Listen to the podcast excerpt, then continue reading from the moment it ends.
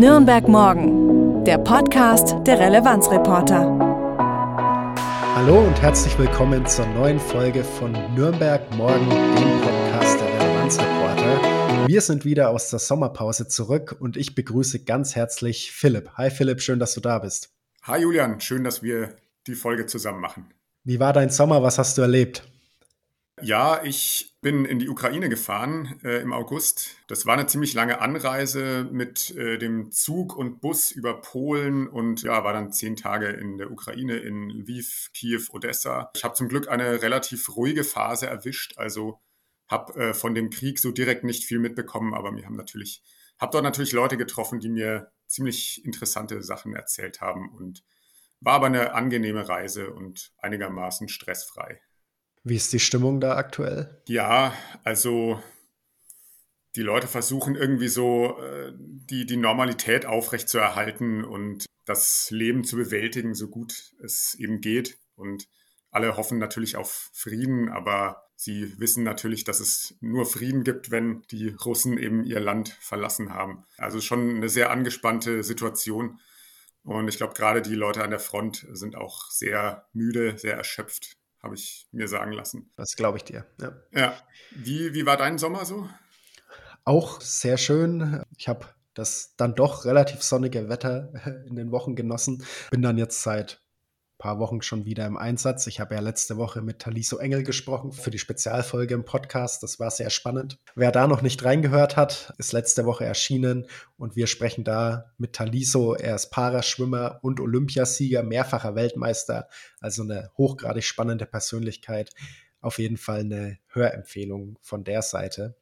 Und dann war jetzt diese Woche noch das große Relevanzreporter-Event beim Fürther Firmenlauf. Wir sind nämlich die knapp sechs Kilometer mitgelaufen, zusammen im Team. Das war eine sehr coole Veranstaltung, hat wirklich sehr viel Spaß gemacht, da mit ganz vielen verschiedenen anderen Menschen zu laufen. Ich glaube, es waren zwischen 1200 und 1300 Sportlerinnen und Sportler am Start und wir eben mittendrin. Und du bist da fleißig mitgelaufen? Ich bin fleißig mitgelaufen, bin auch ganz zufrieden mit der Leistung. Aber man hört es vielleicht, meine Stimme hat ein bisschen was abbekommen. Also ja, falls ihr euch fragt, was mit meiner Stimme los ist, es mag vielleicht am vierter Firmenlauf liegen. Okay. Gut, dann starten wir mal in den Podcast. Philipp, was haben wir denn heute so vor? Genau, wir blicken jetzt wieder auf die kommenden zwei Wochen voraus. Und zwar, unsere Themen sind folgende. Der Nürnberger Stadtrat kehrt aus der Sommerpause zurück. In der nächsten Woche ist dann die erste reguläre Sitzung nach der Sommerpause. Und in der darauffolgenden Woche stellt der neue Kämmerer Thorsten Brehm seinen Entwurf für den Nürnberger Haushalt 2024 vor. Dann schauen wir ins Künstlerhaus. Das wird nämlich demnächst äh, nach der jahrelangen Generalsanierung wieder eröffnet. Und da haben wir ein Interview mit Anna Schwarm, der Leiterin des Künstlerhauses, gemacht. Wir blicken voraus auf das Nuremberg International Human Rights Film Festival oder auf Deutsch Nürnberger Menschenrechtsfilmfestival. Und dann blicken wir noch kurz auf den Saisonauftakt der Clubfrauen in der Frauenfußball-Bundesliga. Sehr schön, ja, ich bin gespannt. Okay, Julian, dann was, dann erzähl uns doch mal was zum Nürnberger Stadtrat, wie es da jetzt in den nächsten Tagen und Wochen weitergeht. Ja, also insgesamt fangen jetzt nach den bayerischen Sommerferien langsam wieder die Sitzungen an. Es ist ja immer so, dass während der Sommerferien auch die Stadtratspolitik quasi komplett still ist und dass da nichts passiert. Das nächste größere Event ist nach vereinzelten Sitzungen, zum Beispiel dem Werksausschuss äh, vom Servicebetrieb öffentlicher Raum, dann die Stadtratssitzung am Mittwoch, dem 27. September. Und da ist eben einer der Hauptpunkte, dass der neue Kämmerer Thorsten Brehm ähm, von der SPD, man kennt ihn auch in der Stadt, er war Kandidat fürs OB-Amt, eben seinen Entwurf für den Nürnberger Haushalt 2024 vorstellt. Okay, Warum ist das denn so wichtig, äh, dieser Entwurf für den Haushalt 2024? Naja, der Haushalt ist immer ein zentraler Punkt in der Kommunalpolitik, weil davon eben abhängt, was finanziert wird in der Stadt, wie viel Geld für den einen oder anderen Bereich ausgegeben wird. Also zum Beispiel für den Verkehr, für Baumaßnahmen, aber natürlich auch für Kultur, für Soziales. Da werden in der Stadtratspolitik die Weichen gestellt und deswegen ist der Haushalt, wie ihn der Thorsten Brehm vorstellt, eben von relativ großer Bedeutung. Genau, und das ist aber ja nur ein Entwurf, was der Thorsten Bremen vorstellt. Das ist ja dann nicht der endgültige Haushalt, sondern da wird ja dann in den nächsten Wochen wird ja der, der Stadtrat darüber beraten und da wird sicher kontroverse Diskussionen geben, was, wo sparen wir und wo geben wir mehr Geld aus im nächsten Jahr. Und irgendwann in den nächsten Wochen wird dann eben ein Haushalt fürs nächste Jahr beschlossen. Genau, so ist es. Vielleicht kannst du kurz erklären, wieso die finanzielle Lage in Nürnberg aktuell eigentlich ist und worauf man sich vielleicht einstellen kann, was den Haushalt betrifft. Also, soweit ich weiß, macht der Thorsten Bremen nicht allzu viele Hoffnungen auf große Wohltaten. Er sagt, dass die Haushaltslage eben sehr schwierig ist. Zwar seien die Gewerbesteuereinnahmen in Nürnberg in letzter Zeit gestiegen, aber trotzdem steht man eigentlich finanziell immer schlechter da, weil die Inflation eben diese Mehreinnahmen auffrisst und beispielsweise die Tarifsteigerungen im öffentlichen Dienst, die ab nächstem Jahr gültig sind, ähm, sorgen schon für erhebliche Mehrausgaben, weil ja die meisten Beschäftigten der Stadt Nürnberg nach dem Tarifvertrag des öffentlichen Dienstes bezahlt werden. Und deswegen ist die Haushaltslage eben sehr schwierig. Und es ist sicher für den Kämmerer nicht einfach, da einen Entwurf für den Haushalt zu erstellen, der ja diese vielfältigen Anforderungen einigermaßen erfüllt und, und alle zufrieden macht. Und Nürnberg hat von allen kreisfreien Städten in Bayern die höchste Pro-Kopf-Verschuldung, nämlich mehr als 3000 Euro pro Kopf, also insgesamt ungefähr 1,8 Milliarden Euro. Und das macht die Lage nicht einfach. Das heißt wahrscheinlich, dass gespart werden muss, oder? Ja, es muss gespart werden und ja, wenn man große Sparrunden verkünden muss, da macht man sich natürlich immer bei vielen Leuten unbeliebt. Julian, wie siehst du das denn? Wo würdest du denn am ehesten sparen, wenn du Kämmerer wärst und wo würdest du auf keinen Fall sparen? Ja, das ist eine spannende Frage. Ich bin ehrlich gesagt froh, dass ich nicht der Kämmerer bin, der verkünden muss oder einen Haushalt vorstellen muss, wo an gewissen Punkten gespart werden muss. Es ist ja leider häufig so, dass eine der ersten Leidtragenden die Kultur ist. Also die Blaue Nacht zum Beispiel findet ja schon nur noch alle zwei Jahre statt, ab sofort. Ich finde es immer relativ schwierig und schade, wenn gerade daran gespart wird, weil das ist natürlich auch ein Identifikationsmerkmal für Nürnberg und für die Region und sorgt natürlich auch, dass da Gäste aus aller Welt kommen, die dann auch einen guten Eindruck von Nürnberg bekommen und da auch finanzkräftig potenziell einkaufen. Genau, und es macht eine Stadt ja auch als, als Ort, um dort zu leben, attraktiver, wenn es dort ein, ein breites Angebot an Kultur gibt. Wie sieht es bei dir aus? Wofür würdest du das Geld ausgeben? Puh, ja, schwierige Frage. Also ich glaube, dass alles, was so mit, mit Umwelt- und Klimaschutz zu tun hat, sehr wichtig ist. Also es gibt ja, glaube ich, in Nürnberg mittlerweile diesen äh, Radwege-Etat von 10 Millionen äh, Euro im Jahr. Das klingt vielleicht zunächst mal viel, aber soweit ich weiß, kommt man in einer mittlerweile 540.000 Einwohnerstadt mit 10 Millionen Euro im Jahr für Radwege gar nicht so weit. Hm, ich glaube, das ist enorm wichtig und daran sollte man möglichst wenig sparen. Aber wo würde ich am ehesten sparen? Ja, schwierig. Keine einfache Aufgabe. Also auch ich beneide den Kämmerer nicht. Dann würde ich sagen, warten wir mal ab und schauen, was er da eben vorstellen wird. Es bleibt auf jeden Fall spannend. Übrigens, unsere Relevanzreporter-Gründerin Alexandra Haderlein hat auch bereits mal einen Artikel zum letzten Kämmerer Harald Riedel und dem Haushalt geschrieben. Den Artikel Haushaltsberatungen, wie wird man allen Interessen gerecht, findest du als Link in den Show Notes und unter www.relevanzreporter.de. Und wenn du noch Themen oder Termine hast, die wir in der Redaktion oder im Podcast aufnehmen sollen, dann schreibe einfach eine Mail an redaktion.relevanzreporter.de. Wir freuen uns darüber sehr. Ja, Julian, wie du schon gesagt hast, wird im Kulturbereich sehr viel gespart in Nürnberg. Allerdings haben wir trotzdem jetzt mal eine positive Nachricht aus der lokalen Kulturszene. Und zwar wird das Nürnberger Künstlerhaus in der Königstraße, also mitten im Herzen von Nürnberg, das wird nach der Generalsanierung demnächst wieder eröffnet. Hm, das Künstlerhaus gibt es schon seit 1910 und es steht für absolute kreative und künstlerische Vielfalt. Und es musste aber generalsaniert werden. Und diese Generalsanierung hat mehr als vier Jahre gedauert. Sie hat 2019 angefangen und soll demnächst abgeschlossen werden. Und ich habe mit Anna Schwarm, der Leiterin des Künstlerhauses, ein Interview zu dem Thema Generalsanierung des Künstlerhauses gemacht. Und sie hat mir darin unter anderem erzählt, wie unglaublich aufwendig diese Generalsanierung ist und was da baulich so alles mit dranhängt. Fand ich sehr spannend. Super, dann würde ich sagen, hören wir doch einfach gleich mal in dein und in euer Interview rein. Also wir haben jetzt Anna Schwarm bei uns im Podcast zu Gast. Sie ist die Leiterin des Künstlerhauses Nürnberg, das ja gerade generalsaniert wird und die Generalsanierung ist so in den letzten Zügen. Anna, wie ist denn gerade der aktuelle Stand auf der Baustelle Künstlerhaus? Erstmal vielen Dank, dass ich da sein darf. Ich freue mich sehr und erzähle euch auch gern ein bisschen was oder nehme euch mit ein bisschen ins Innere des Künstlerhauses.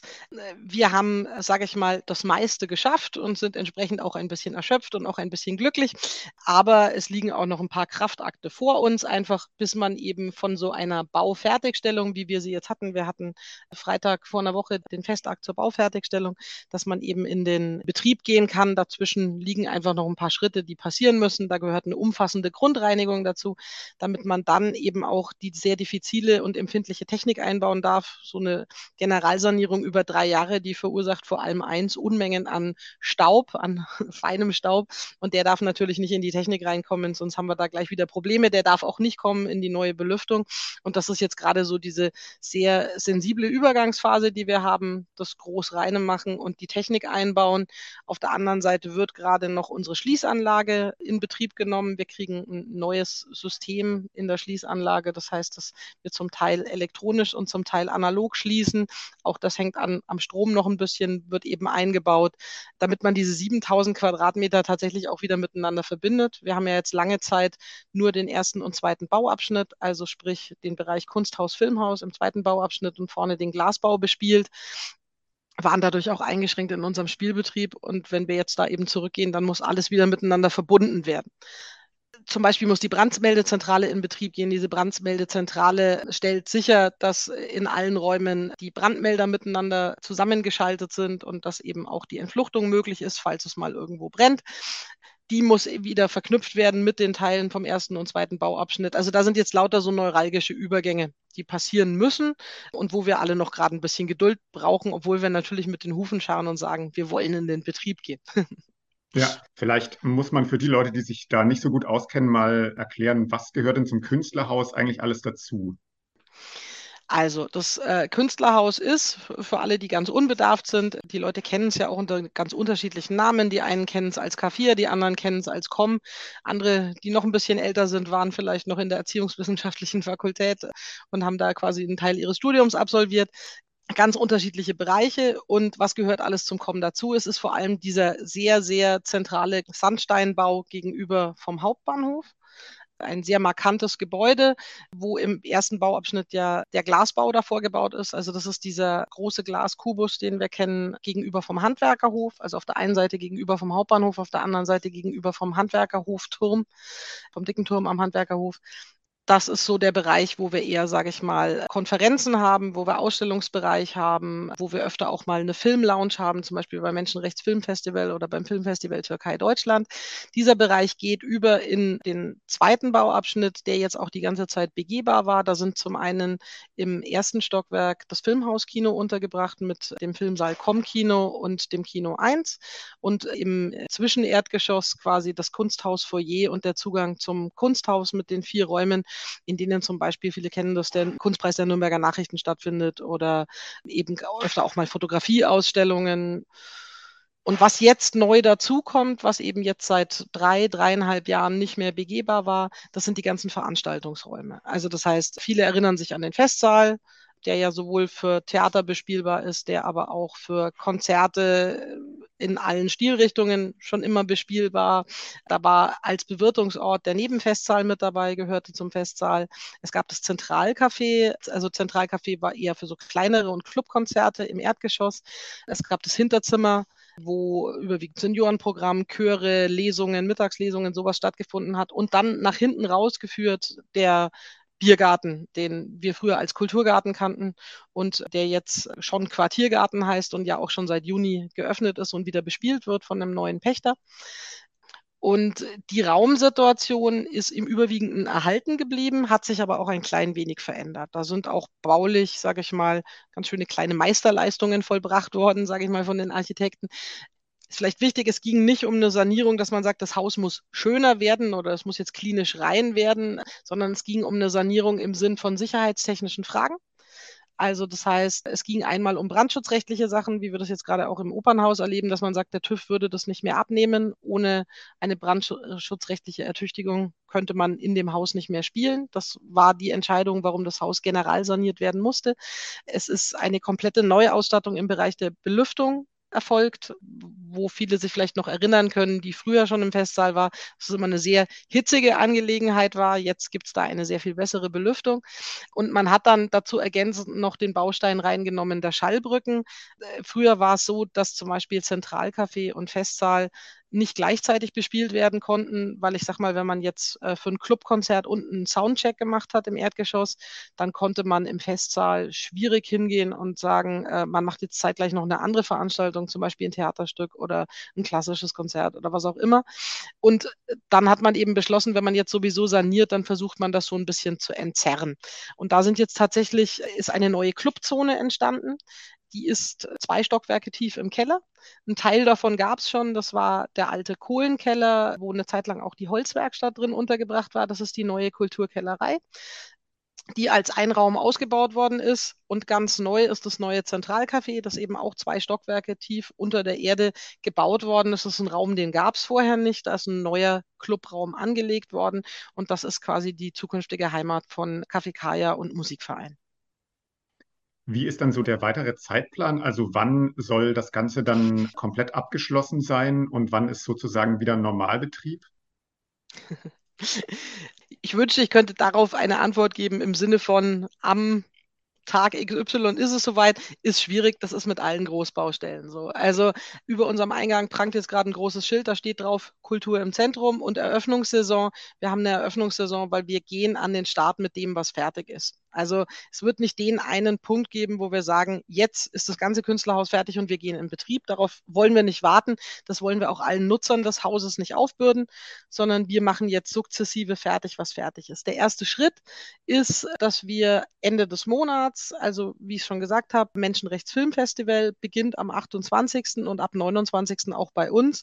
Und da werden sich die ersten Besucherinnen und Besucher den Festsaal das erste Mal wieder so richtig anschauen können, werden sich anschauen können, was sich da verändert hat. Der Festsaal hat wirklich eine, eine große Umgestaltung erfahren. Die Decken sind sehr viel höher. Dieser kleine Himmel, der früher über der Bühne war, der ist rausgekommen.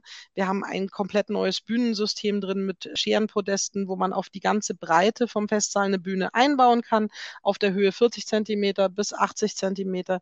Und man kann verschiedene Bühnengrößen entsprechend bauen. Wir haben hinten über der Bühne eine riesengroße Leinwand, die hat Kinoleinwandformat, die kann man runterlassen, eben für die besagten Filmfestivals, die ich vorhin schon angesprochen habe, Menschenrechtsfilmfestival, Filmfestival Türkei Deutschland. Da gibt es auch einen ganz neuen Beamer von der technischen Ausstattung. Und wir haben im hinteren Bereich des Saals jetzt eine sogenannte Koffertribüne. Das heißt, man kann die ausziehen und dann hat man wie ein Treppensystem im Raum da kann man zum Beispiel bei Konzerten, kann sich jemand draufstellen, hat einfach einen besseren Blick auf die Bühne. Man kann aber auch eben Theater oder Kino bestuhlen, dadurch, dass man dieses Treppensystem im Raum herstellen kann, aber auch wieder wegnehmen kann. Und so wie man das Tribünensystem wegnehmen kann, dass die Treppen wieder verschwinden, kann man auch die Bühne komplett in den Boden einlassen. Dann könnte man eine Tanzveranstaltung machen. Und das ist eben die erste Veranstaltung, die stattfindet, also Menschenrechtsfilmfestival Ende des Monats. Dann haben wir nochmal einen kleinen Zwischenschritt. Es kommt Nürnberg Pop zu uns, allerdings nur mit der Nürnberg Pop Konferenz und mit einem kleineren Bühnenprogramm im Garten für VP Bay. Aber der Festsaal und die Clubräume sind noch nicht für die Konzerte bespielbar, weil da noch final die Belüftung in Betrieb genommen werden muss.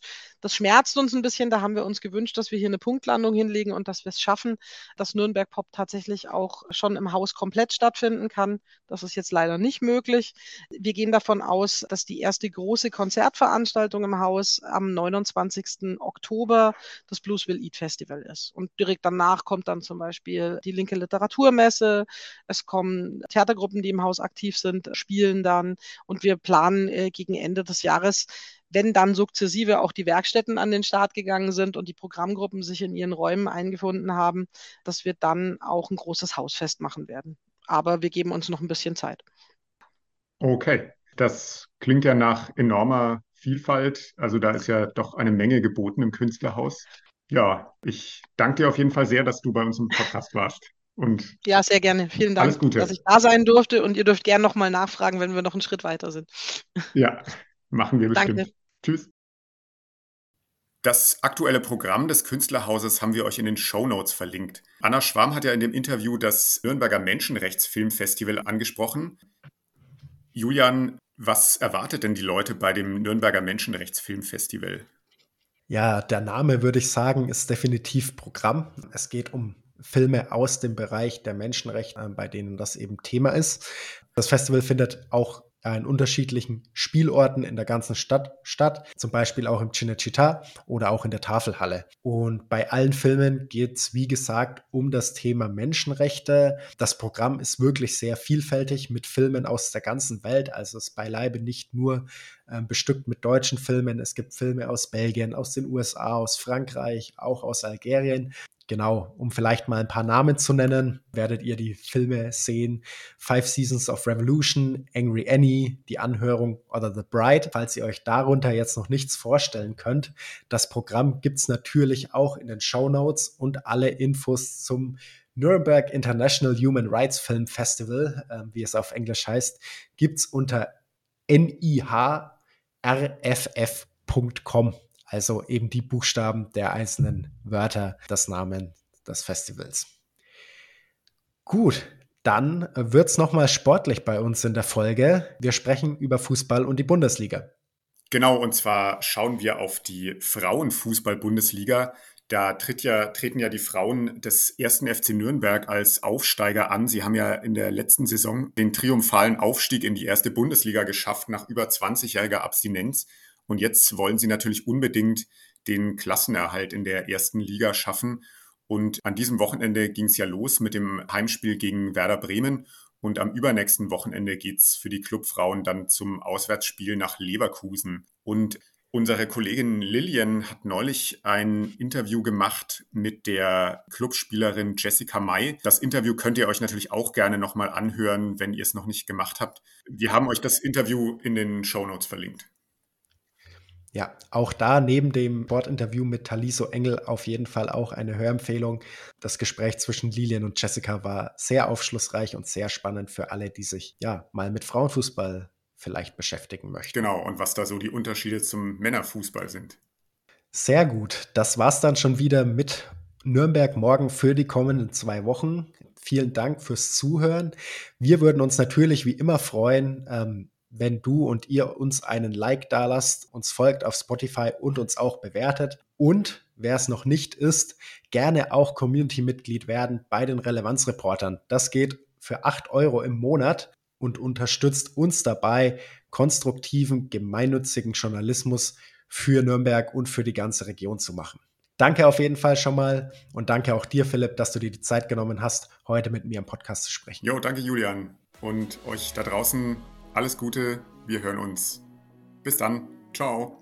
Bis dann, ciao. Nürnberg morgen, der Themenausblick der Relevanzreporter. Wir machen konstruktiven Lokaljournalismus mit dir. Weitere Infos auf www.relevanzreporter.de